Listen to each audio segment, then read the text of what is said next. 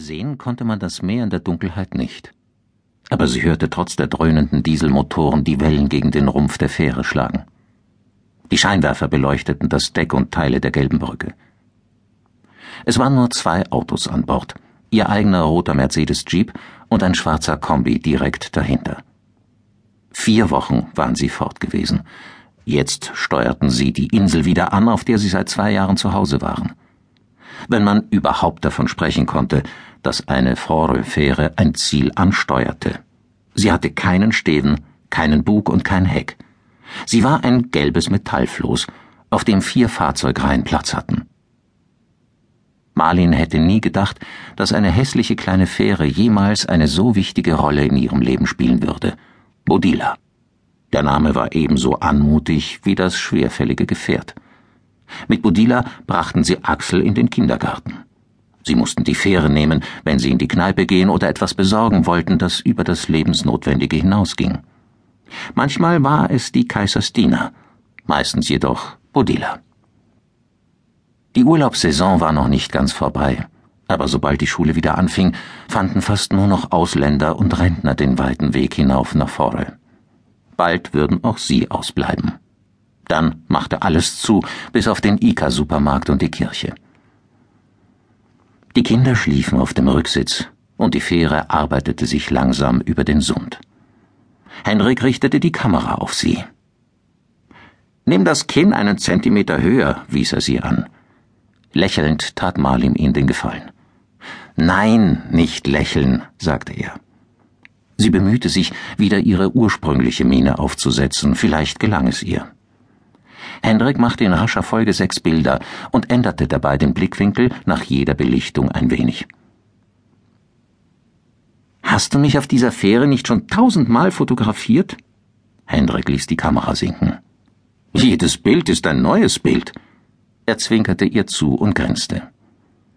Marlin sah ihn an, blickte in die wachen dunklen Augen, und jetzt durfte sie auch lächeln. Henrik beugte sich zu ihr hinüber, um sie zu küssen. Sie zögerte eine Sekunde oder zwei. Was ist? Er sah sie fragend an. Die Erinnerung an den Streit am Morgen hielt sie zurück. Es hatte Krach zwischen ihnen gegeben, ohne dass sie es richtig zu Ende gebracht hätten. Ach nichts, sagte sie und lehnte sich zu ihm vor. Im gleichen Moment erloschen die grellen Scheinwerfer und das Wummern der Motoren verstummte. Marlin zuckte zusammen und versuchte, durch das Seitenfenster die Brücke zu erkennen, aber die Dunkelheit war undurchdringlich. Leise trieben sie in der Mitte des Sunds. Sie konnten die Lichter von Broa sehen, und die Wellen, die gegen die Stahlwände schwappten, waren nun deutlicher zu hören. Marlin tastete nach dem Lichtschalter.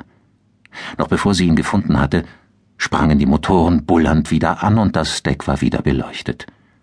Sie blinzelte in die hellen Scheinwerfer. Der Ausfall konnte höchstens fünf oder zehn Sekunden gedauert haben.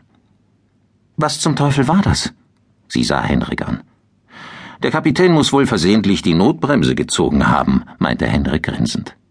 Sie lachte höflich.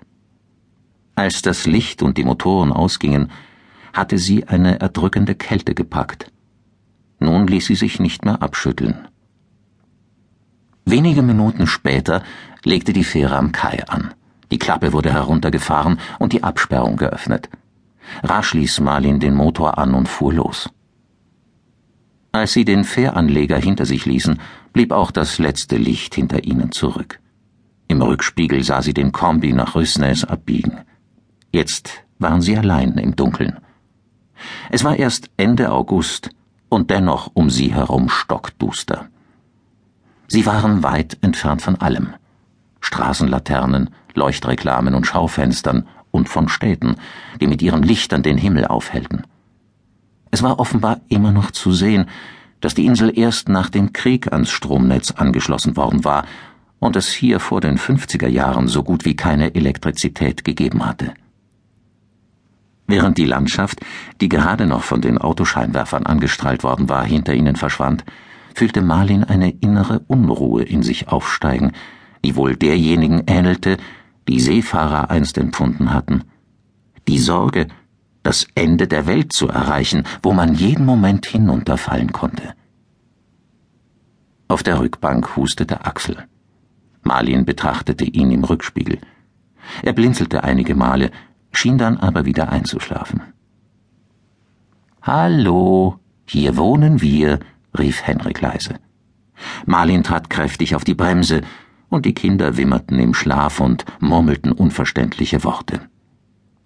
Sie fand es immer wieder schwierig, sich in der Dunkelheit auf der Insel zurechtzufinden.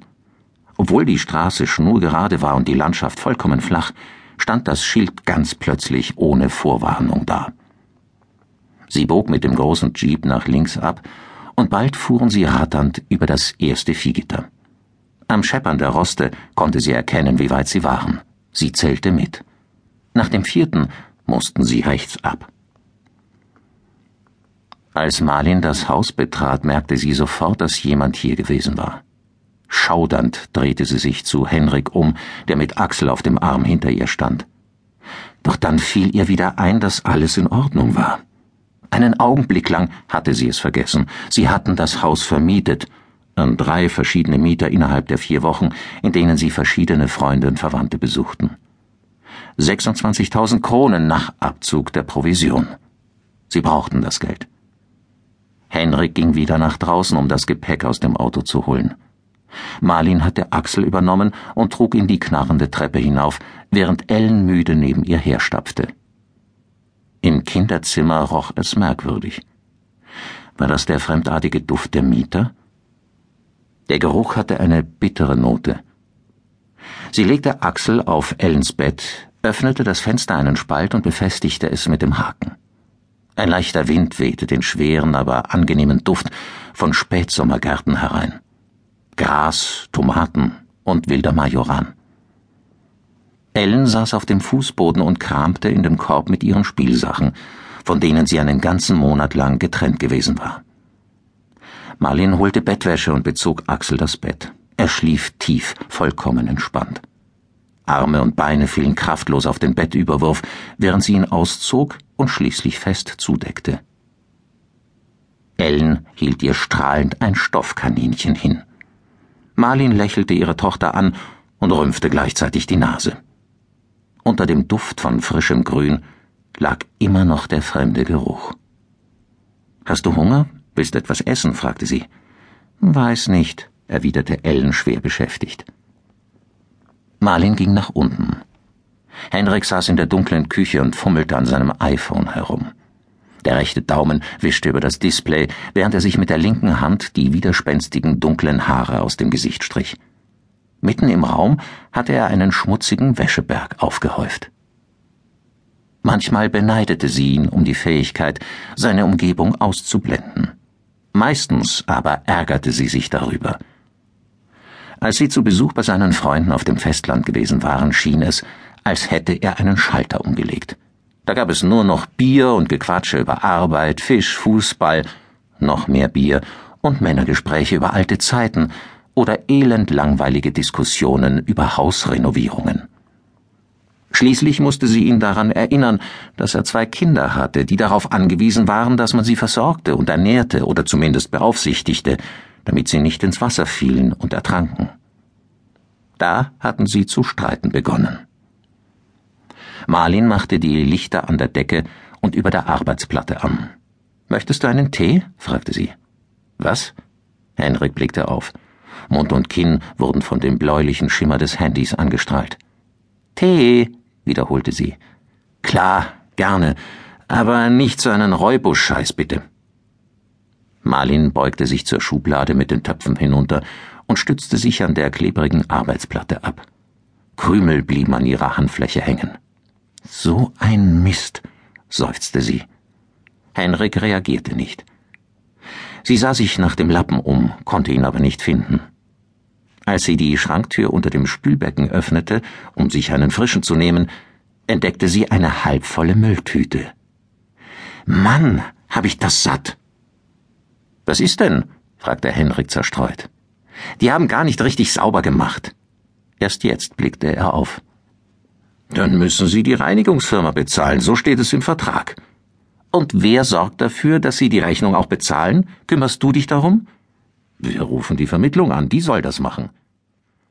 Marlin wischte die Arbeitsplatte mit einem neuen Lappen ab.